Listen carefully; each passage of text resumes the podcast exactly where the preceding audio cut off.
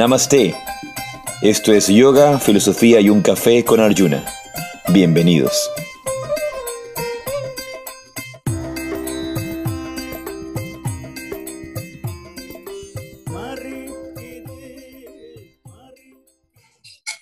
Jai de Namaste. Bienvenidos a Yoga, Filosofía y un Café. Mi nombre es Arjuna Das. Mi nombre es Chintamani. Y estoy yo en vivo desde Girona, en Cataluña. Y Chintamani en vivo desde Ecuador. En vivo desde mi casa. Y bueno, ha sido toda una, ha sido todo toda una experiencia este viaje de venir hasta, hasta acá a España. Realmente los viajes se han complicado tanto a raíz de toda esta situación y, que, más, que más parece una, una situación principalmente económica, llena de sinsentidos, llena de, disparates, llena de, de, gastos de dinero. Hacíamos hoy día las cuentas, eh, fuimos con, con Lalita, que es mi host, Laura, acá en, en Girona. Fuimos al casco antiguo y estábamos en la catedral arriba, ¿no? Sí, correcto. Y comentábamos, al bajar, comentábamos un poco de este tema, de que en España te están cobrando 150 euros por un PCR. Entonces eso significa que si estamos en España, ¿verdad?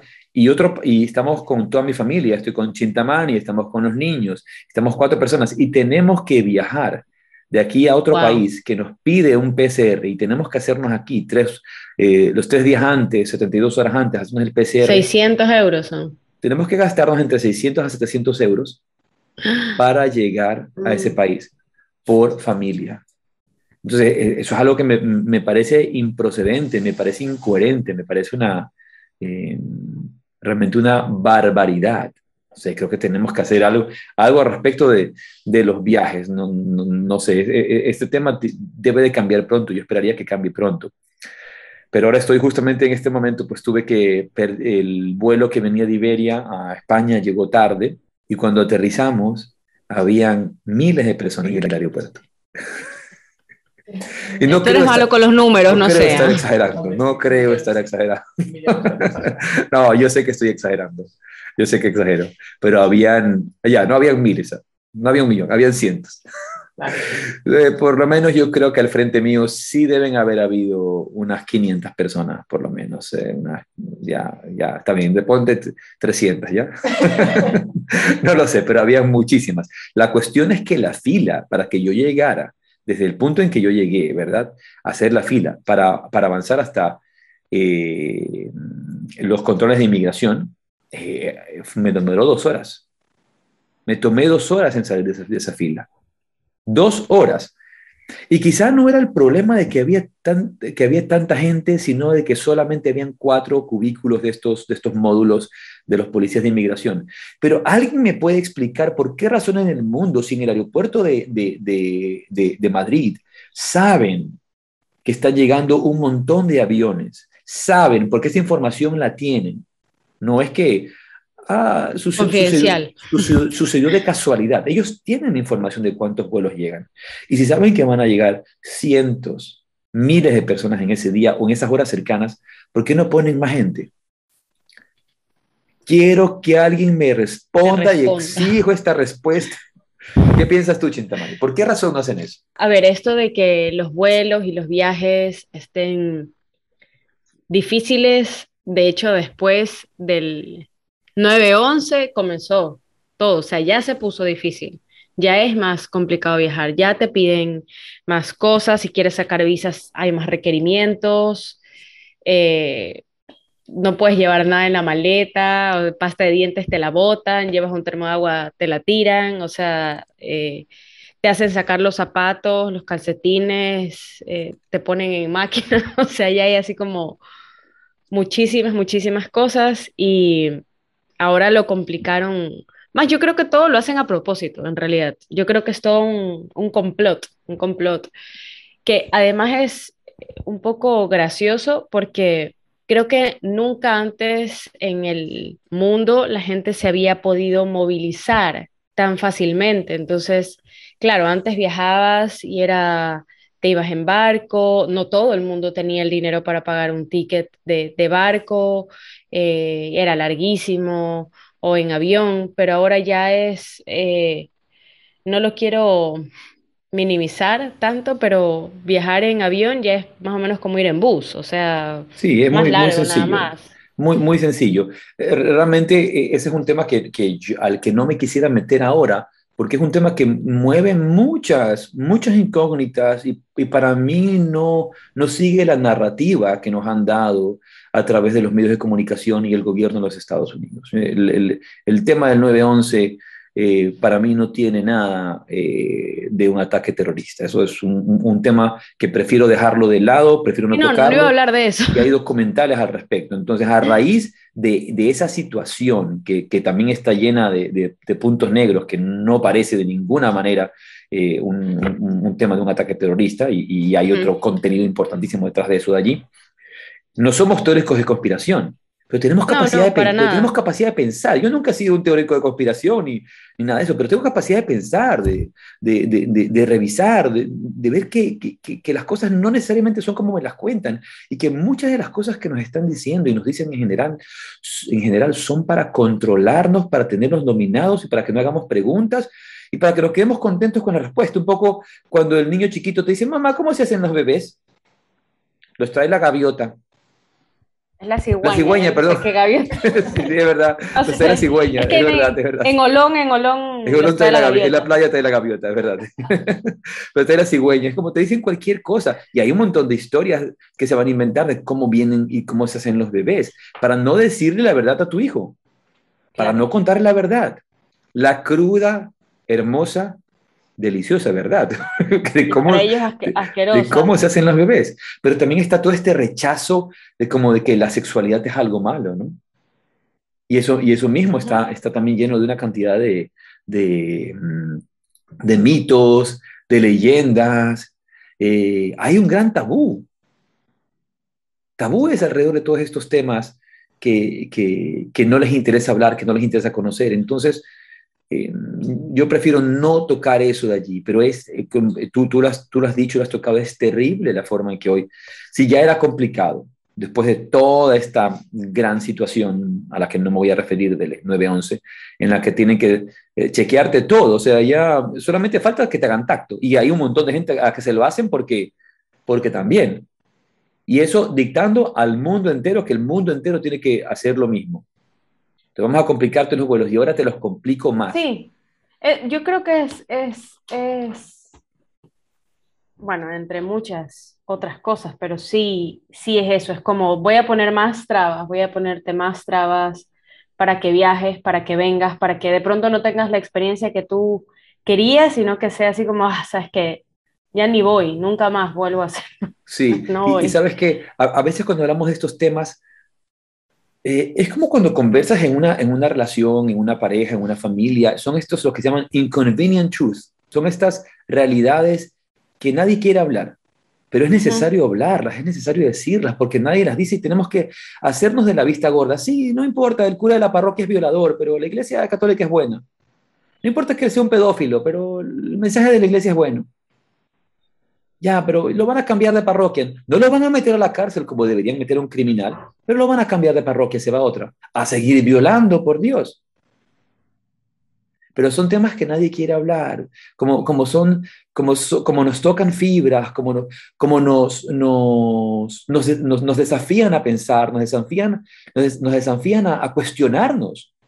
Pero no me, no me quiero cuestionar. Y simplemente tengo que aceptar lo que me da todo el mundo. Y, un, poco el tema de, del que quería hablar hoy día, que quería que conversáramos en este diálogo hermoso que estamos teniendo y en el que están presentes personas de, otros países y, de, y, desde otras regiones. Aquí también eh, la vemos a la Bibi conectada desde Alemania, ¿verdad? A, a Sati desde Quito, a, a Gopika que está conectada desde Guayaquil, ¿verdad? Entonces, una, una de las cosas que, que, que yo, que yo veo hace mucho tiempo en, en el yoga, ¿verdad? Es la diferencia entre el yoga clásico y el yoga moderno. Y no solamente en el yoga moderno, porque no, no solamente el yoga moderno, sino lo que hemos hecho del yoga. Y yo le decía a Lalita a, a, ayer, es que yo creo que hemos entrado en una fase en que hemos domesticado al yoga. Domesticado, es como lo hemos querido domesticar. ¿Y a qué me refiero? Eh, yo, yo conversaba un poco, he conversado contigo esto, Chintamani, y lo conversaba ayer con Alita. Tú ves a los perros y al perro. Vamos al inicio de los perros, de cómo llegaron los perros, de cómo conocimos a los perros y, su inicio y su ancestro, el lobo, ¿no?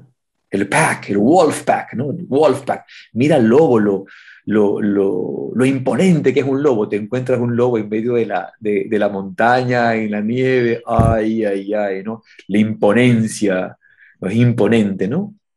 Ahí tienes ese lobo. Tiene, ella tiene, Lalita tiene aquí un dibujo precioso de un lobo y, y tiene una mujer que está sentada en la, en la, caperucita roja, ¿no? Es el, lobo feroz, ¿no? El lobo feroz, ¿no? El lobo feroz. Ya no hay lobo, bueno. entonces, pero tú ves el, el, lobo, el lobo, es, el lobo es ágil, es inteligente, ¿no? Es sagaz, ¿verdad? Es desconfiado, que es todo lo contrario al perro. Claro, y, pero ve al lobo, al, al, ancestro. ¿Cómo llegó cómo llamamos al Chihuahua? ¿Me puedes explicar cómo, cómo ese ser llegó al Chihuahua? No sé, siempre me lo preguntaré. ¿Cómo pasó eso? ¿Cómo pasó, de lobo a Chihuahua? Con todo respeto y con todo cariño a la gente que le gustan los chihuahuas. Eh, está bien, pero hay que, hay que cuestionarse. ¿Cómo llegó ese, ese, ese animal, ese, ese alfa, el líder del Wolfpack? ¿Cómo llegó al Chihuahua y, y, a ponerse nervioso y orinarse cuando entras a la casa? ¿Sabes? me pongo nervioso y se orina. ¿Tú te imaginas un lobo orinándose del miedo? O de la felicidad, pero se orina. What in the world happened? Sí, sí, sabes que. ¿Qué pasó? ¿Qué sucedió? Ayer Por favor. A mí no me gustan, yo no soy muy. No soy amante de los perros, en realidad. A mí me gustan los animales en su hábitat natural, libres. En el desierto, en el campo, en el mar, en el bosque, pero no me gustan en las casas. No soy muy amante de los, de los perros. Eh, o sea, me gustan así como, ay, qué lindo, ya, chao. Ayer eh, estaba con, con, una amiga y llevó un perrito, que era lo que te contaba justo antes de empezar el programa. Y a mí los chihuahuas, ¿no? Tampoco me, no, no me hacen gracia para nada. Eh, pero llegó con un chihuahua tan bonito, de verdad que era tan bonito, el perro era chiquito, tenía tres meses y era un, tenía cara bonita, en realidad eh, no era trompudo, no sé, la verdad es que estaba muy bonito el perro. Que yo dije, uy, si yo no viajara y no sé qué, no sé cuánto, y si el perro no comiera y no habría que limpiarle la caca, entonces de pronto lo tuviera, pero como vive, respira, hay que preocuparse y atenderlo, y yo ya tengo otras Ponte audífono y solo silencia, silencia el micrófono. Dije, no, qué pena. Este, pero pensaba en esto, ¿no? Que, que hablábamos el otro día, de esta, voy a decirlo entre comillas, evolución o este cambio, esta transformación del lobo. Que, no, bueno, yo sí eh, me, no, no, corrección. eso, se llama, eso se llama involución. Involución. Sí, yo sé que ibas a decir eso, pero era para. Eso se llama. Bueno y, bueno, y una vez más, tú estás diciendo, te gustó, estaba muy bonito, pero más allá de lo que me gusta, lo que no me gusta, en, en el campo del yoga no podemos distinguir mucho entre lo que me gusta y lo que no me gusta, como que algo sea beneficioso o que no sea beneficioso en la vida. Eh, está bien, hay gente que le gusta ese tipo de perros, ¿verdad? Pero mi, mi referencia está al hecho de que nos cuestionemos sobre cómo un animal de esas capacidades llega a convertirse en un animal tan chiquito y tan indefenso también. Tan indefenso. Y obviamente pasando por todo este problema de, domesticación. Bueno. de domesticación. Y que yo creería ¿tú leíste alguna vez el Principito? No, por favor, cuéntamelo. Eh, conozco, muchas referencias conozco muchas referencias importantes del Principito, pero debo ser honesto, no voy a mentir ni inventarme. No me he leído el libro, me gustaría mucho hacerlo. Me leí la autografía Yogi. Lo tengo en la casa, si lo quieres leer, te lo comparto. Vamos a hacerlo. Era de mi mamá, así que tiene algunas décadas de existencia. Pero en el Principito, em, él conoce un zorro y se hace amigo del zorro. ¿Y por qué traigo esto a colación? Porque de hecho el zorro dice, solo se conocen bien las cosas que se domestican. Y luego él explica qué es, qué es domesticar y dice, es una cosa, es una cosa ya olvidada. Significa crear lazos. Y el zorro le dice esta frase, si tú me domesticas, entonces tendremos necesidad el uno del otro. Tú serás para mí el único en el mundo y yo seré para ti único en el mundo. Y creo que eso es lo que hicimos, por ejemplo, con los perros, con los animales. Creamos esta necesidad eh, innecesaria, mm, aunque suene un poco contradictorio, porque la creamos, pero no era necesaria, porque el perro y el lobo y el caballo y todo, ninguno necesitaba de nosotros. Más bien éramos nosotros los que necesitábamos del perro para que ayude con la cacería, por ejemplo, porque por ahí fue que comenzó. Eh, la gente cazaba y necesitaba a alguien que trajera las presas y obviamente pues el, olfato de, los canes es, es muy agudo, entonces por allí comenzó la cosa, que cuidara el lugar donde, donde se vivía, el caballo para transportar, y creamos este, no solamente este nexo, este lazo, sino esta eh, codependencia, esta necesidad mutua entre, entre el uno y el otro, cuando en realidad somos, nosotros éramos los únicos que necesitábamos de esos otros seres. Y yo me imagino que esto que dices tú de la domesticación y del yoga es, tiene, tiene un poco de eso, es como lo hemos adaptado a, a lo que nosotros queremos, lo que nosotros necesitamos. O sea, lo convertimos de esto es a, ok, pero a mí me funciona así, entonces lo voy a adaptar y lo voy a domesticar. Claro, lo, que estás diciendo es interesante. Suena, suena muy bonito y muy romántico cuando dices crearemos lazos, domesticar es crear lazos. Suena muy romántico. Bueno, era la cita del principito. En, el principito, pero en el instante en que lo em, empiezas a ver y cuando yo seré el único en el mundo y tú serás el único para mí, lo que estás creando es dependencia y es un poco lo que hacemos, hacemos con las relaciones, es, es, depender, depender de alguien más cuando tú solo puedes completarte a ti mismo y cuando tú puedes obviamente compartir, convivir, desarrollar y, y, y, aceptar este flujo de la vida natural en que todos vivimos en esta relación simbiótica, intercambiando, creciendo, mejorando, pero no dependiendo em, eh, de, una forma egoísta y, enfermiza, porque eso es lo que se convierte en la dependencia, cuando yo dependo de alguien más para ser feliz, dependo de alguien más para, mm, eh, para hacerme. Es como eh, pone allí Gopika, Gaby le pone muy interesante esta percepción, Claudia. Además, con el sentimiento de superioridad de que puedes disponer y decidir de la vida de cualquier ser. Eso dice Sati. Es verdad también. Es como, eh, es como, déjalos libres, déjalos ser. Ahora, vayamos esto a lo, que, a lo, que trato de decir del yoga. Y es esta diferencia entre el yoga clásico y cuando el, el, el, yoga era un, un grito de rebeldía frente a la humanidad el yoga de ninguna manera era un elemento social. El yoga de ninguna manera era un elemento adaptable a la sociedad. Y hoy día, ¿qué es lo que vemos? Un yoga adaptado a la sociedad. Más bien, lo que hemos visto en el yoga es un, no voy a decir un rechazo, pero un vivir aislado o, lejano a los, a los valores que esta sociedad te da.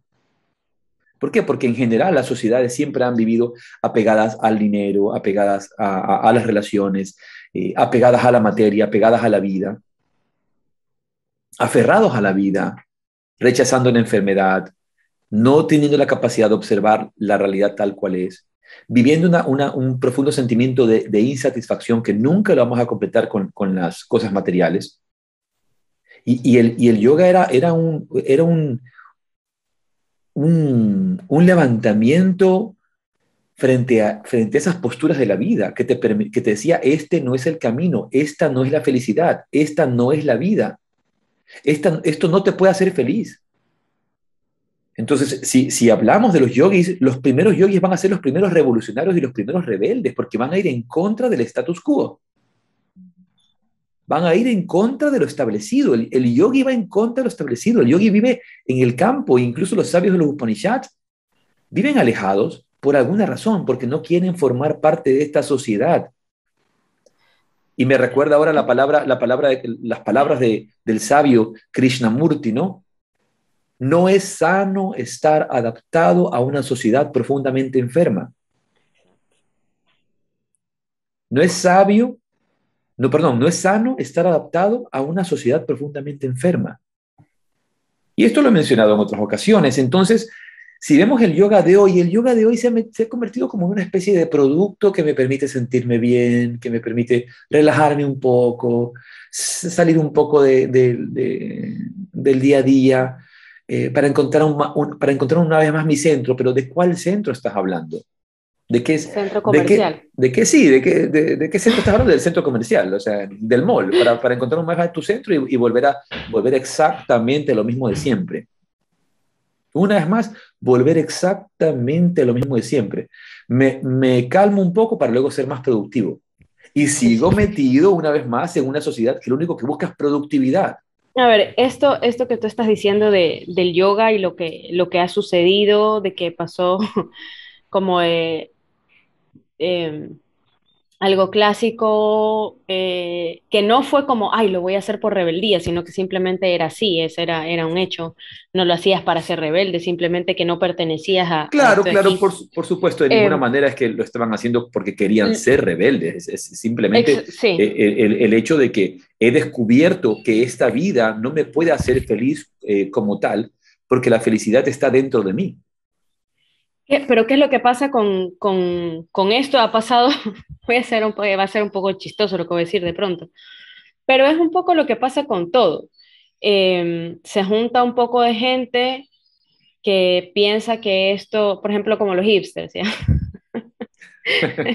es como, yo no quiero ser del mainstream, no quiero ser lo que todo el mundo es, entonces comienzas a vestirte diferente, a escuchar otra música, a dejarte la barba de tal forma, a usar el gorrito no sé qué, eh, los pantalones al tobillo aunque te mueras de frío, eh, yo qué sé, cosas, cosas un poco, este, música underground, ya no voy a la fiesta aquí, sino que solamente a estos lugares que nadie más sabe, pero hay otro poco de gente como tú a la que no le gusta hacer lo mismo que hace todo el resto de gente y que solo quiere escuchar la misma música, ta, ta, ta, ta, ta. Y entonces se comienza a formar un grupo grande ¿qué pasa a ser mainstream. Entonces, eh, dejaste de, es como, eso, eso que estamos hablando es lo mismo que ha pasado con el yoga. Em, comienza gente, ah, y se juntan, se hace una aglomeración, la célula crece y, y luego otra vez eres mainstream y, y, vas adaptando a... Entonces salió luego ya la moda hipster y entonces todo el mundo se vestía igual, ya los hipsters ya dijeron... No, es como lo estás diciendo, el yoga de hoy se ha convertido en una especie de moda, pero sigue siendo simplemente una herramienta o para quitar el estrés, para relajarte un poco, para encontrar un poco tu centro dentro de tu ego y tu personalidad, cuando el, el yoga real es la trascendencia del ego Ayer en la, tuvimos nuestra última clase de la dicha de meditar y recordaba las palabras de Ram Das cuando Ram Das decía, eh, todo el mundo está luchando por ser alguien, todo el mundo quiere ser alguien y, y ese alguien obviamente es el ego. Más bien yo prefiero convertirme en nadie. Y él tiene toda esta, esta filosofía de becoming nobody, convertirte en nadie. Porque cuando te conviertes en nadie, empiezas a ser realmente parte de un todo, parte de lo más, de lo más grande. Eh, antes de continuar y seguir hablando de esto, quería hacer una cita bajo esta visión de, de, productividad de la vida, ¿no? Y, es de un filósofo chino, Byung-Chul Han, que dice, es un filósofo moderno, dice esto, y quiero, quiero leerlo y que, que lo escuchemos con atención. Dice, la aceleración actual disminuye la capacidad de permanecer Necesitamos un tiempo propio que el sistema productivo no nos deja. Requerimos, requerimos de un tiempo de fiesta, que significa estar parados, sin nada productivo que hacer, pero que no debe confundirse con un tiempo de recuperación para seguir trabajando. El tiempo trabajado es tiempo perdido, no es tiempo para nosotros. Y, lo que vemos es todo lo contrario, es como que tú quieres resetearte para continuar, para seguir metido en la misma, en la misma rueda y en el mismo sistema y, en la misma visión del mundo que nos tiene eh, eh, enfermos. Entonces, y el yoga, lo único que está haciendo en el día de hoy, el yoga moderno, lo único que está haciendo es apoyarnos a seguir siendo productivos y a no darnos la oportunidad de ir hacia adentro y de entender esto como un simple espejismo de, entender esto como, algo que es momentáneo. que hay que vivirlo, disfrutarlo, gozarlo, pero sin todas las ideas mentales que tenemos alrededor. Y hay una gran diferencia entre lo que es entonces este yoga y lo que es el yoga clásico. Eh, pero antes de responder qué es el yoga clásico, primero, ¿qué es un clásico? Así me preguntó Lucas, Lucas el otro día. Sí, pero claro. Pero estábamos, estábamos hablando de los carros, ¿verdad? Hablamos de los carros y este carro acá. Y un carro y un clásico siempre será un clásico, no, no puedes irte. Entonces, ¿qué es un clásico, Chintamani? ¿Qué es un clásico? ¿Qué es un clásico? Bueno, clásico depende de, de, de por dónde lo mires, pero clásico puede ser algo, por ejemplo, que ha permanecido en el tiempo, no importa cuándo, hablando de literatura, por ejemplo, cuando tú hablas de, libros, obras, textos clásicos, eh, son textos u obras que a pesar de que fueron escritos muchísimo tiempo atrás, permanecen en el tiempo como algo que tú quieres como imitar o, elogiar o alabar. Entonces, eh, si hablamos de carros, por ejemplo, también es algo por lo general cuando hablamos de un clásico no hablamos de un, un carro, de un auto de ahora, sino de los 50, de los 60 y que el modelo ha permanecido en el tiempo y a pesar de que han pasado todos estos años se vuelve eh, a copiar ese modelo porque es un clásico. es como tú lo quieres copiar. Es una de las, de, las, de, las, respuestas que yo encontré cuando buscaba esta información ayer. Decía, y la voy a leer textualmente, dice, clásico significa primeramente en tradición clasista, digno de imitación, digno de imitación, perteneciente a una clase, particularmente a una clase superior respecto de otra inferior. Es, es clásico lo que debe tomarse como modelo para ser de calidad superior o más perfecto. Con toda preferencia, preferencia remite a la cultura greco-latina. Entonces, es, como lo dice, es, es, digno de imitación, es algo que va a permanecer en el tiempo. Entonces, hoy día, por ejemplo, tenemos estos vehículos que son estos clásicos, y que se sostienen en el tiempo. Entonces, el yoga clásico, y a veces en los círculos de yoga, se suele entender mal la palabra clásico como que fuera antiguo, o como que, como que es desactualizado, o como que no está adaptado. Y eso eh, no puede ser más equivocado. El yoga clásico es el yoga que debe ser replicado. Es el que se ha mantenido en el tiempo es el que se ha sostenido, es el que existe, es, el, yoga, el yoga real, el yoga de la realización, el yoga del entendimiento profundo. ¿Verdad? El, yoga de la conciencia, el yoga de, la realización del ser, el yoga de la serenidad, de la coherencia, de la objetividad, el yoga también del pensamiento crítico. Eh, eh, eso es, eso es el, yoga. Lo, lo, que vemos hoy día es más una especie de gimnasia, de técnica de relajación, de, método de... Eh, más me suena a spa. El, yoga, el, yoga, el yoga hoy día más suena a spa. Por un lado es más hacia spa del tema del término del bienestar y por otro lado está metido en el, tema del, gimnasio. Pero si, si vamos al yoga como tal, eh, más debería relacionarse con la filosofía. Vamos a la filosofía, a la psicología, a la mente, al entendimiento, a la comprensión. ¿No? Y, no tanto ese, a ese aspecto de, esta herramienta o elemento que, se me, que, lo único que hace es acercarme para vivir mejor mi vida de productividad. Mi vida del samsara, el yoga que yo practico es para, para que el samsara sea mejor, más llevable, más vivible y más disfrutable. Entonces, la técnica que busca la retracción de los sentidos, absorberme hacia adentro para percibir, no como un rechazo hacia la vida, porque de ninguna manera el yoga no rechaza la vida, sino como la capacidad de entender lo que realmente soy a través de un proceso científico, entender realmente lo que soy, para luego vivir con coherencia, a través del pratyahara, de la retracción y el control sobre los sentidos, hoy día en cambio es la potenciación de los sentidos para disfrutar más, para gozar más, desde la materia casi, casi rayando hacia el hedonismo. Y, a, veces puede, y a veces puede confundirse eso y puede justificarse, no, que es un yoga más tántrico, no me vengas con payasadas, ni siquiera sabes, nunca en tu vida has sabido lo que es ni el tantra y vienes a hablarme de tantra.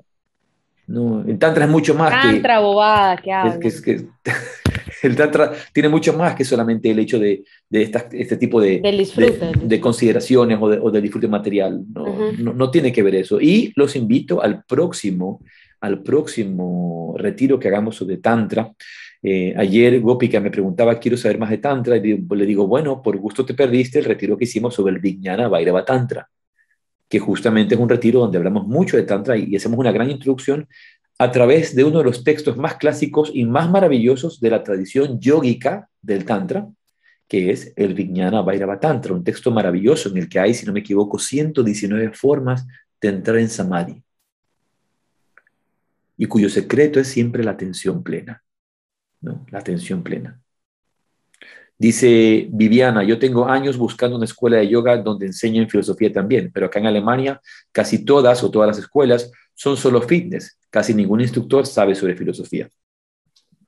Y Chintamani responde, así es Viviana en Alemania y en todas partes, sucede, sucede muy similar. Y, un poco conversábamos de esto ayer con, con Lalita cuando hablábamos acerca de Danny Paradise y de Baptiste Maxo que son dos practicantes que empezaron en, esta, en el Ashtanga Yoga Nilayam, que fundó este señor eh, Patavi Joyce, ¿verdad? Y que se ha convertido en, en uno de, de, los estilos, puesto entre comillas, de yoga más famosos del mundo, donde hay mucho yoga dinámico, pero que no siempre va muy, muy aliado al linaje de Krishna Krishnamacharya como él enseña y como lo vemos a través de otros maestros. Solamente en Patavillois vemos este tema de, yoga dinámico y centrarnos mucho en, el aspecto dinámico del yoga. Pero tanto Danny Paradise como Baptiste Maxo, a quien tengo el, gusto de conocer personalmente y de llamar mi amigo, ellos tomaron su rumbo, se fueron, se fueron por, por su lado. Entonces ayer me, decías un poco, Lalita, repíteme lo que me decías mientras me tomo este, este, Acércate más para que se escuchen el micrófono, a ver si te escuchan. Y me dicen acá si se escuchan. Buenas. Hola. Mm, yo contaba que mm, tuve la, suerte de asistir a un par de clases de, de Danny Paradise y mm, me gustó mucho su, visión porque fue, bueno, fue muy distinta, fue en un momento en el que yo tampoco tenía mucha experiencia en yoga y eso nos incorporó sabiduría y técnicas de chamanismo, ¿no? igual fue una clase que la gente esperaba que fuese muy, muy dinámica, muy, pues eso, típico Ashtanga. que me da en caña. Sí, exactamente. y, no, y sin embargo, pues sí nos incorporó algunas de las viñasas de, de la Ashtanga de Patavi Joyce. pero bueno, combinada mucho con, con movimientos de animales salvajes, o sea, una cosa que realmente no... Lo sacó, totalmente de, nuestras casillas. De, sus casillas, estábamos encasillados en un tema, venían a hacer estas posturas, a hacer eh, to, un poco en el, en el ashtanga, ¿no? Ese uno, dos, tres y ya. Y, y, y, y, los llevó al chamanismo, a la sabiduría ancestral, a conectar con, con, las energías de la naturaleza. Así, así fue. Y además nos habló muchísimo y sí, nos, sacó de nuestras casillas y, de una forma sorprendentemente bueno, positiva. sí, sí. Claro, tú lo conoces, tú lo conoces bien a, a, Chintamani, eh, Chintamani, tú conoces bien a Batiz y, sabes, ¿no? Batiz es, tanto Danny Paradise como Batiz son de la misma escuela porque son, Batiz estudió con Danny Paradise y con David Williams y luego juntos eran esta triada de estar constantemente en, en Mysore, India, pero se empezaron también a dar cuenta de, de de, este, como dice este Baptiste Maxo dice, ¿no? De este mm, VIP Club, este VIP Club de Ashtanga Yoga, este VIP Club de Mysore. Este, y, y todo esto son para Baptiste y para, obviamente, para los yogis, eso son patrañas. Eso es lo que son, son patrañas. Además que Batista es bien, eh, bien rebelde. Claro, y, y, justamente él es rebelde. Y, es rebelde frente a un sistema, entonces está ejemplificando los principios del yoga real frente a la vida. Eh, ¿Tienes ese texto que, eh, que, que, escribió Batiste? ¿Lo, podrías leer, por favor, que tú lees tan bonito? El de Batiste. Sí, sí, uno, uno eh, está en tu WhatsApp, te lo, te lo mandé. Tenía uno de Ramiro. E, ese lo escribió Ramiro. Bueno, si quieres, si quieres lee el de Ramiro, yo leo, leo el de Batiste, ¿ya? Sí, tengo el de, Ramiro, me mandaste uno de Ramiro que dice, cuidado con el market show. Cuando una disciplina se pone de moda, tiene algo de positivo y algo de negativo. Lo positivo es que se propaga enormemente, en tanto que lo negativo es que a la sombra de esa moda surgen todo tipo de charlatanes embaucadores, falsos gurús de masas, iluminados que no logran ver ni la punta de su nariz y toda clase de formadores. de su nariz. Y toda clase de formadores de profesores, aunque ellos mismos no estén nada formados. Peor es los que se erigen en los popes que deciden quiénes pueden y no pueden formar y tratan de hacer el gran negocio de la formación, haciéndose el monopolio de la misma. Por detrás están los mezquinos burócratas del yoga, los de visión estrecha, que todo lo quieren etiquetar, encasillar, rotular, regular, federar y encapsular. Las, las alianzas. que pasé en Guayaquil, cuando participé en el Congreso Internacional de Yoga promovido por el gran profesor de yoga Gustavo Plaza, el wow. Yoga Conference, que fue el primero que hicimos. Tuve ocasión de conocer en persona y charlar a fondo con un personaje de viejo puño en el yoga, un verdadero vagabundo del Dharma, que ha dado clases de yoga en numerosos países, llegando lo mismo a indígenas que a personas célebres como Pavarotti o Sting, porque Batiste era profesor de Pavarotti y de Sting. Sí, sí, sí. Se trata de Baptiste Marceau, hijo de el insuperable en su género Marcel Marceau. El famoso Desde mimo. joven, Baptiste fue un aventurero del espíritu, un buscador de lo trascendente, permaneciendo largas temporadas en India, Brasil, países del lejano oriente y Nepal. Mientras día a día desayunábamos juntos, así como en otros ratos que sacábamos, me hablaba de su necesidad y anhelo por meditar, su pasión por la naturaleza y el gran poder que reside en la práctica del pranayama. Cuando bajaba yo a desayunar ya le encontraba haciendo su práctica de yoga desde que despuntara el día. Es un amante de la selva y de la soledad. Aunque es muy distendido al comunicarse con los demás, despierta enseguida cariño y simpatía.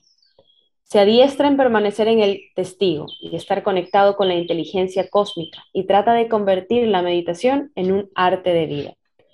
Gustavo Plaza lo entrevistó para su magnífica revista Sana y Baptiste declaró, ahora el yoga se ha convertido en un mercado multimillonario, sobre todo en Estados Unidos y Europa. Es fashion yoga. Lo que les recomiendo a los practicantes de yoga es primordialmente tener paciencia y que aprendan a identificarse con la inteligencia cósmica. No tratar de competir con su cuerpo, no hacerle violencia al cuerpo, a la vida. Deben saber que la caminata es larga y que no se pueden saltar las etapas. Hay que tener cuidado con el market show de maestros que les ofre ofrecen diplomas por 200 horas de práctica. Nosotros, los ancianos del yoga, no creemos en los diplomas. Son un engaño, pura vanidad. Para ser un profesor no se necesitan diplomas, sino una larga práctica y entrega, y no la motivación del dinero. Como ancianos del yoga, nos dimos unos cuantos alentadores y sentidos abrazos. Larga es la marcha hacia la autorrealización, aunque muchos de los burócratas y vendedores del yoga no la quieren, sino que más bien le dan la espalda. Sí, Ramiro, me dice, muchos son los que no buscan autorrealizarse, aunque se hagan profesores de yoga o se hagan pasar por maestros.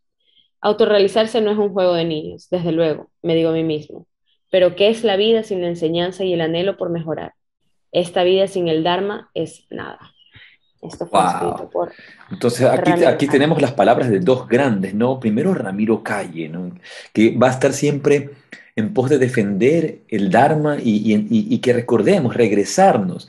A veces la gente se pone un poco molesta con Ramiro porque es como, ya, ya no sigas con lo mismo, pero es lo mismo, es, es el mismo tema del inconvenient truth, de temas que nadie quiere hablar, de temas que nadie quiere decir. Y, estamos contentándonos con un yoga domesticado que no es yoga, que lo único que está haciendo es llenarte de pura vanidad. Y nos estamos privando de vivir lo que es la belleza de la vida. Y, este yoga adaptado a, esta vida social y, esta sociedad y estos sistemas económicos insostenibles en los que estamos viviendo, llenos de materialismo, llenos, eh, llenos de la, búsqueda de placeres materiales nada más y que nos dejan vacíos, completamente vacíos. Y si, y si eres realmente un yogi, un, un comprometido, y si realmente estás comprometido con, con la búsqueda del Dharma y con, con la iluminación propia tuya y, y- de la, y, de la, y de la humanidad, no puedes pararte impávido frente a esto, no puedes no decir nada. No puedes decir, hey, esto no está bien, no estamos caminando por el sendero correcto. Y no, no va a ser solamente, eh, eh, no voy a estar contento solo con decir, ah, ya es mi vida, otros que hagan la suya, cada quien lo suyo. No, no, no podemos hacerlo. porque ahí es donde nace la compasión de querer ayudar a otros. Y, y, mucho más cuando hay la responsabilidad de ser profesores de yoga. A veces la gente es un poco dura con Ramiro porque Ramiro también es duro con este, con este sistema. Pero los que lo conocemos sabemos que lo hace con tanto amor, con, tanto, con tanta entrega, con, con tanta devoción y se ha dedicado a, a, cultivarse y a buscar. Y de ninguna manera pretende ser una persona perfecta, un ser perfecto. Se reconoce él sus propias limitaciones y cualquiera los puede reconocer, pero eso no cambia que sea un anciano del yoga, ¿no? Un, un anciano del yoga. Y anciano, una vez más, Señores, millennials y centennials tienen sabiduría, es símbolo de sabiduría. No es insulto. No es un insulto. Y, joven, y que seas joven, no, no, no, es, un, no es algo de lo cual. Eh, eh enorgullecerse, ¿no? No es para halagarte. No, no, es, es una etapa de la vida, es así de simple. estaba, cuando tú estabas en pañales, tratando de ver cómo te lo limpiaban porque estabas todo sucio, todo cagado. Eh, estos seres estaban ya meditando, practicando, buscándose, ¿no? haciendo su trabajo interior. ¿No? Hoy día una de las cosas que más vemos en estas generaciones modernas y peor en el yoga es la arrogancia. Todo el mundo ya quiere ser gurú, todo el mundo quiere ser profesor en, dos días, en un año, en, cinco años. Esto es un camino de vida, un camino de vida. Y luego está, eh, por otro lado, Batiz, que lo hace con tal sinceridad, con tal naturalidad, eh, y viendo un poco el trasfondo, viendo el backstage, así como Lalita que me tomado una foto de backstage ahorita dando la clase, que la ha mandado al grupo de, Yoga Rajasia y al grupo de la gente que se conecta con... Yo debo decir nuevamente que a mí me encanta ese set. El set está muy bonito. Me encanta. El set está muy bonito. Y, pero, pero antes de continuar, quiero aprovechar, porque no, no, solamente lo que uno tiene para pensar o para decir, pero están las palabras de estos sabios. Quiero leer de mi buen amigo Baptiste Maxo, con el cual hablé recientemente. Estuvimos conversando porque es posible que Baptiste venga al, al Surya Fest, que estamos lanzándolo, si todo va bien, en mayo, en mayo del 2022 Ojalá que no le pidan PCR ni todas las vainas que piden para que sea más, más, más, eh, más fácil llegar y hacer en, en dos mangas, como, como hicimos en años anteriores. Entonces voy a leer una publicación que tiene eh, Batiz que de, un, de, un, texto que le pidieron. Entonces dice alguien, una, una, de sus alumnas en México, dice, así habla Batiz Maxo, maestro abuelo de yoga. Y aquí vienen las palabras de Batiste. Dice, raramente publico algo en Facebook. Esto es de Facebook. Pero esta vez siento que como maestro de yoga, mi deber de compartir algunas reflexiones muy importantes, yo diría más bien fundamentales. En mis talleres siempre hago una introducción como una parte filosófica. Pido siempre a mis alumnos de hacer preguntas. Nunca he escuchado una pregunta que es tan esencial.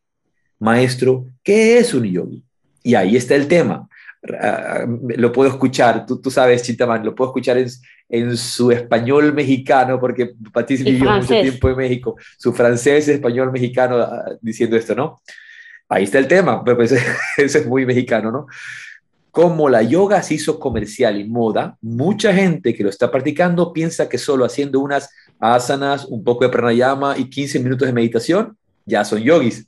Claro, haces un poquito de práctica todos los días. Esos son pues, los que se creen yogis, ¿no? Haces un poco de tu asana, el, el el pranayama, tu meditación y ya eres yogi. Ahí está el engaño.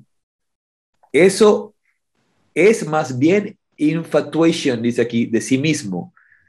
Eh, esta palabra, no, no el English, Spanish, que, ¿qué sería? Es un enamoramiento muy, muy intenso. Como un infatuation, un enamoramiento intenso, dice eh, Lalita acá.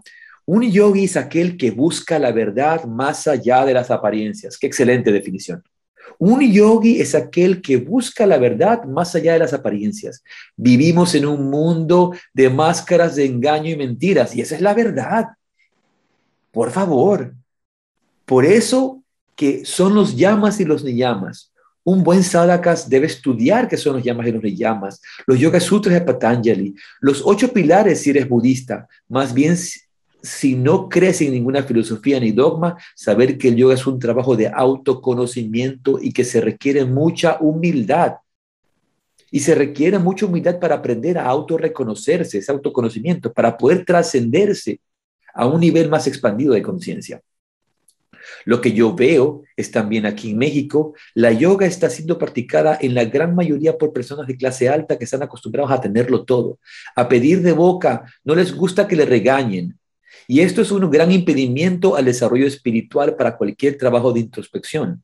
Uno no puede tener complacencia consigo mismo. Uno se tiene que saber confrontar, aceptar, tiene que doblar la rodilla, reconocer sé cómo, reconocerse como es, reconocerse, perdón porque está aquí escrito así, reconocerse como es, poner la mano en la tierra y tener gratitud por tener la oportunidad de tener una herramienta que le permite a uno crecer y transformarse, porque si no, ¿qué sentido tiene la vida?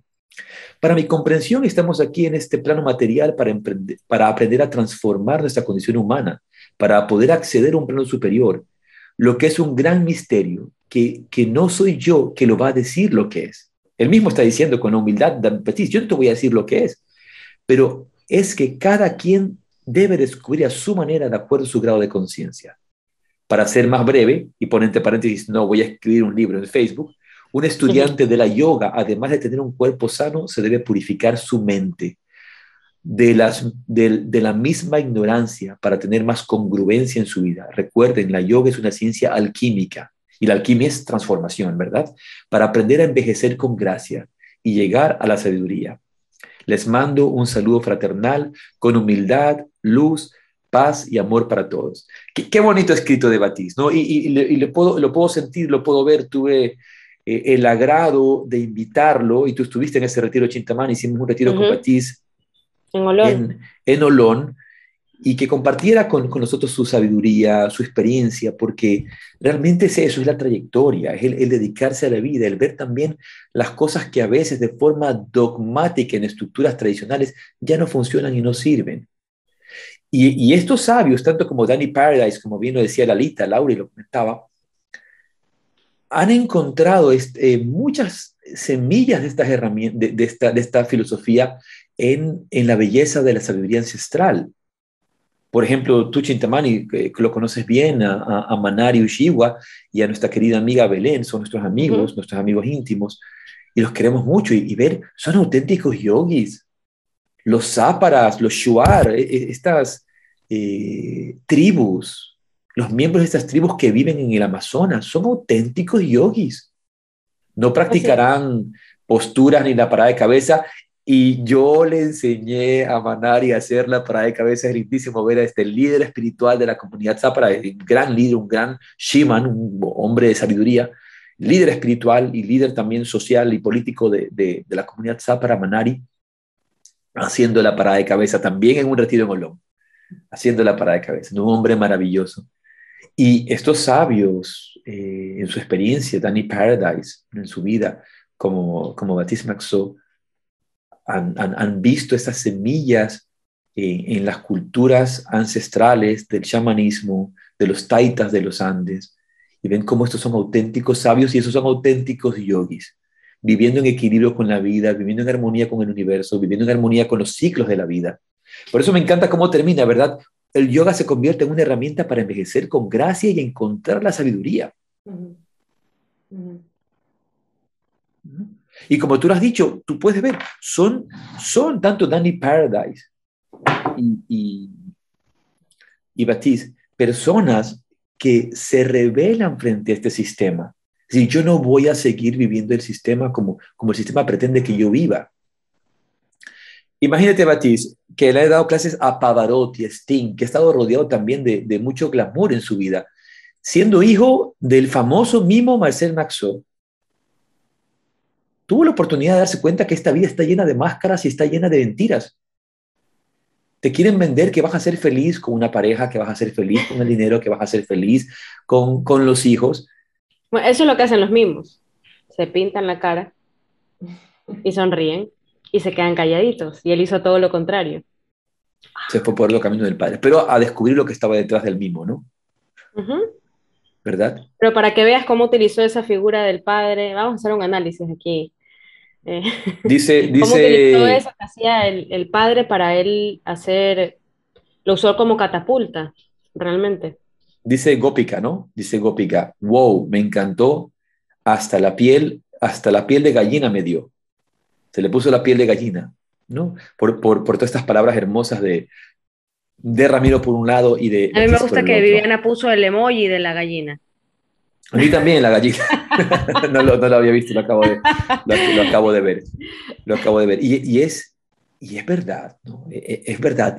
Y, y, ahí vale cuestionarnos como practicantes de yoga si estamos utilizando el yoga como una adaptación para adaptarnos a este sistema y a este nuevo orden mundial, si estamos adaptándonos a eso, aceptar de por sí lo que nos están diciendo los líderes que sabemos que tienen intereses personales, intereses egoístas que solo benefician a, a compañías de sus amigos, de sus amistades, para todo lo que hay detrás. Vivimos una cultura lastimosamente que está podrida hasta la raíz. Nos guste o no nos guste. Eso no cambia que la vida es hermosa. Estoy aquí en, este piso maravilloso de Lalita y tiene aquí unos árboles preciosos. ¿Qué tipo de árboles son? plátanos. Se llaman, plátanos, pero no dan plátano. Dice, ahí no hay un plátano. Yo he visto los árboles de plátano, pero parecen... Eh, de la familia de el, maple. el maple tree, parece un maple tree. Ajá. estos árboles grandes. ¿Cómo? Arces. Arces, dice sí, ¿No? Y son hermosos. Y cuando yo los contemplo y veo y la vida es bella. Los contemplo y los veo la vida es bella. Y hemos caminado, conocido un poco de la historia, del casco antiguo, de, de, de todo esto. Y la vida es digna de vivirla. Hay cosas tan, tan hermosas, tan, maravillosas, pero hay que aceptar que, que, es dual y que la muerte y la enfermedad es parte de la vida y no podemos verlas como algo malo. Y lo mismo vamos a decir de la pobreza y de la riqueza. Hay épocas que podemos tener más dinero, épocas que podemos tener menos, pero no de eso va a depender mi felicidad. Y eso no me define. Y el yoga como, como herramienta de sabiduría me permite ver auténticamente lo que yo soy y descubrirme. Ir más allá de estas máscaras, como, como dice, como dice Batiz. ¿Verdad? Como dice eh, Batiz Maxo. Estoy tratando de hacer algo, perdón, me, me, me distraje tratando de, hacer, tratando de hacer algo. Entonces, ¿en qué momento este lobo del yoga se domesticó y se convirtió en el chihuahua que llevas al spa. no, el, que llevas en la cartera al spa. Claro, que lo llevas en la cartera al spa. Porque el perrito, y, le doy a tomar agua de botella, porque no puede tomar agua del, del grifo. No, discúlpame, déjalo que tome agua del, del piso y que, que, desarrolle los anticuerpos que necesita. Entonces, y, y tu yoga que te, que te permita ir más allá de las apariencias. Es un poco, nos están vendiendo un placebo, nos están dando analgésicos, analgésicos espirituales. Eso es lo que están haciendo con el yoga. Y mi pregunta es, si tú eres un profesor de yoga, quizá no tuviste la suerte de tener un Ramiro Calle, un Baptiste Maxo, un Danny Paradise, que vengan y te hablen sin pelos en la lengua y con claridad. ¿Estás tú también solamente ofreciéndole a la gente analgésicos espirituales para que se calmen un momento y vuelvan al ruedo mismo del samsara a seguir exactamente en el mismo lugar? ¿O estás haciendo algo por su transformación? Que lo primero va a ser tu propio trabajo de transformación, tu ejemplo y tu enseñanza. ¿Qué dice Chintamani? Dice, es que estoy leyendo lo que dice Gaby, la suerte de tener un Gustavo Plaza. Ah, Ay. Esos son mis alumnos que me quieren. Qué linda. Pero que te, sí, bueno, está bien. Tú sabes que yo, yo, hablo sin pelos en la lengua. Sí. Voy a decir las cosas. No, no, no, no me voy a ir para atrás. Te voy a decir lo que es. Y simplemente para ayudarte. Voy a buscar despertarte siempre. Entonces, pero tú, si tú estás dando clases de yoga, estás ayudando a otros a despertar, a veces no solamente hay que hacerlo diciendo, porque a veces lo mejor es no decir nada, es simplemente tu presencia y tu trabajo interior. Y tu vida lo refleja. Tu vida lo refleja. Son las 9 y 32, entonces estamos cerca de terminar este podcast que, ha, sido, ha sido revolucionario. ha sido eh, no, ese, ese, ese grito que salza hacia el cielo a decir libertad, independencia, ¿no? Y, eso, de independencia de, este sistema, de este mundo que, nos quiere mantener en este engaño. ¿En, qué momento esto sucedió? Ramiro Calle dice que esto pasó cuando el yoga llegó a los Estados Unidos, que incluso en Europa se mantuvo, se mantuvo bien por mucho tiempo. Cuando llegó a Estados Unidos, y sabemos que en Estados Unidos todo se convierte en negocio, todo se convierte en marketing, y luego Estados Unidos exportó este yoga. Se suele decir y dice, por ejemplo, eh, mi amigo también Álvaro Enterría, un sabio, un ñana yogi que vive en, tú lo conociste también Álvaro, en Varanasi. En Varanasi. Álvaro dice, el yoga, el yoga tradicional es llamado yog, yog, que es eh, Y-O-G, yog, yog. Nadie dice yoga. Ayer veíamos el documental de, de, de Prabhupada, y justamente decía, este es el verdadero yo, decía, este es auténtico yo, el, control de los sentidos y el despertar de, tu conocimiento interior, de lo que tú eres como un alma espiritual, eso es yo. Y lo pronuncia así, Prabhupada, porque es yo. Entonces dice Álvaro Enterría que este yo tradicional de la India salió de la India y llegó a América. Y en su paso por América el yoga se transformó y se convirtió en yoga. Y regresa reimportado a la India. Entonces en la India encuentras hoy día dos yogas, yoga que es el yoga clásico, tradicional, de la, de la búsqueda del ser, y luego está el yoga, que es el yoga del deporte, de la acrobacia, de, de, todo este yoga dinámico que no para, que no se detiene, y que su finalidad es obviamente un cuerpo sano y una mente sana, nada más. Que eso, ojo, está muy bien. Pero es, es crear un reduccionismo, es convertir al lobo en un chihuahua. Con todo el respeto a los que aman a los chihuahuas, por favor, eh, con todo el respeto. ¿Qué puedes decir como conclusiones de este interesante y rebelde podcast, Chintamani?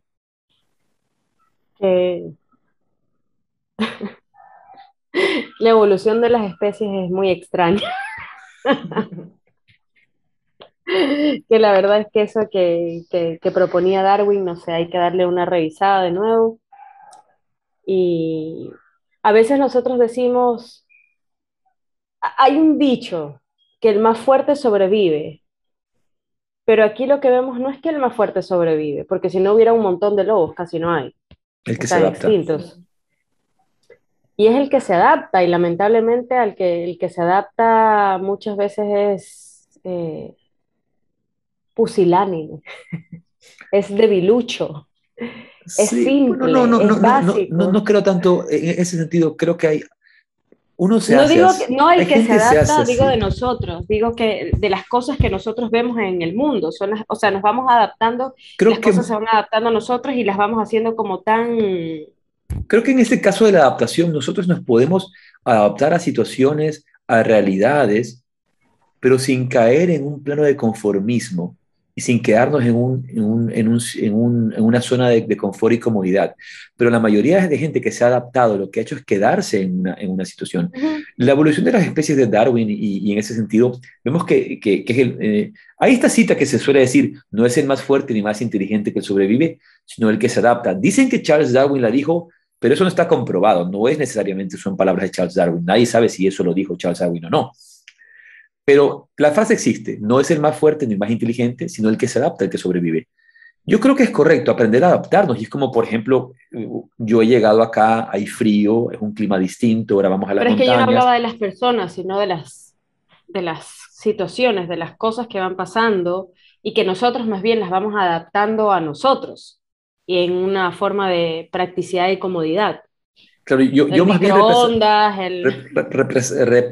eh, refrasearía, eh, reemplazaría el término adaptarse en ese caso como más bien eh, desarrollar confort, quedarnos en una zona de mm, confort y, nada más. Porque adaptarse es bueno, y tú ves, por ejemplo, tú, tú que eres bióloga, conoces, has visto la adaptación de las iguanas, y, y son a través de las iguanas marinas y las iguanas que Darwin desarrolla esta, esta teoría, y las iguanas que no eran animales de de agua se, se, convierten en animales de mar y, pueden meterse en el mar, respirar debajo del mar, ¿verdad? Y luego salir y, y, vivir y poder vivir de esa manera, ¿no? Cómo se adaptaron estos, estos animales a través de, de, millones y millones de años para convertirse en lo que se convirtieron. Y hoy día tenemos las marine iguanas, no marihuana, marine iguana, ¿no? Las, las, las, las iguanas, las, las iguanas, iguanas marinas, ¿verdad? Entonces, También hay las marihuanas pero no se han quedado de ninguna manera en una zona de confort. Tú ves las, las iguanas marinas están adaptadas a un medio ambiente que es inhóspito para ellas, que ha sido bastante eh, duro eh, para ellas. Entonces, así nosotros podemos adaptarnos, pero eh, la vida moderna que nos lleva a este, a este sentido de, visión de la productividad y de un, de un sistema socioeconómico a veces ya insostenible, en el que te crean necesidades innecesarias, cosas que no necesitas para ser feliz y para sostenerse, pero al final del día, ¿para qué? Para el beneficio de unos pocos y la lamentación de muchos. Y eso es lo, que, lo que habla, por ejemplo, Bandana Shiva en su libro Oneness versus One Percent. Estamos viviendo sociedades que están guiadas al, al enriquecimiento de unos pocos y el empobrecimiento de muchos y la dificultad de muchos. Yo no soy la persona adecuada para decir cuál es el mejor sistema socioeconómico. No soy, por favor, de ninguna manera socialista ni comunista soy espiritualista y puedo ver objetivamente un mundo donde vivimos un mundo lleno de inequidad y de injusticia y donde solamente hay beneficios para pocos. Y lo que le dan al pueblo es eh, pan y show, ¿no? Pan, y teatro. Esa era la cita, la cita romana. Claro, pero los gladiadores ahora es el fútbol. Toma, ahí te pongo. Claro, ahí está. Esta cita. Bien, ha sido una alegría verte, verlos a la cara. Dice, ah, Gópica vuelve a decir, Gaby dice, sí, por eso me gusta porque eres real. hay que ser real, hay que ser lo más real y lo más honesto que, que, uno pueda. Y a veces también eh, tratar de no lastimar a otros, pero la transformación es dolorosa, es la única manera, no nos queda otra. Entonces, eh, muy feliz hoy día de recordar a Danny Paradise, estoy muy feliz de, hace poco haber hablado con Batiste y de leer estos escritos de él, muy feliz también de recordar a Ramiro Calle. Y creo que, creo que nos legan, nos legan estas enseñanzas, leguen a otros de ustedes esto también. Vamos a, a, a, revolucionar al mundo no, no gritando, pero siendo nosotros un grito de libertad.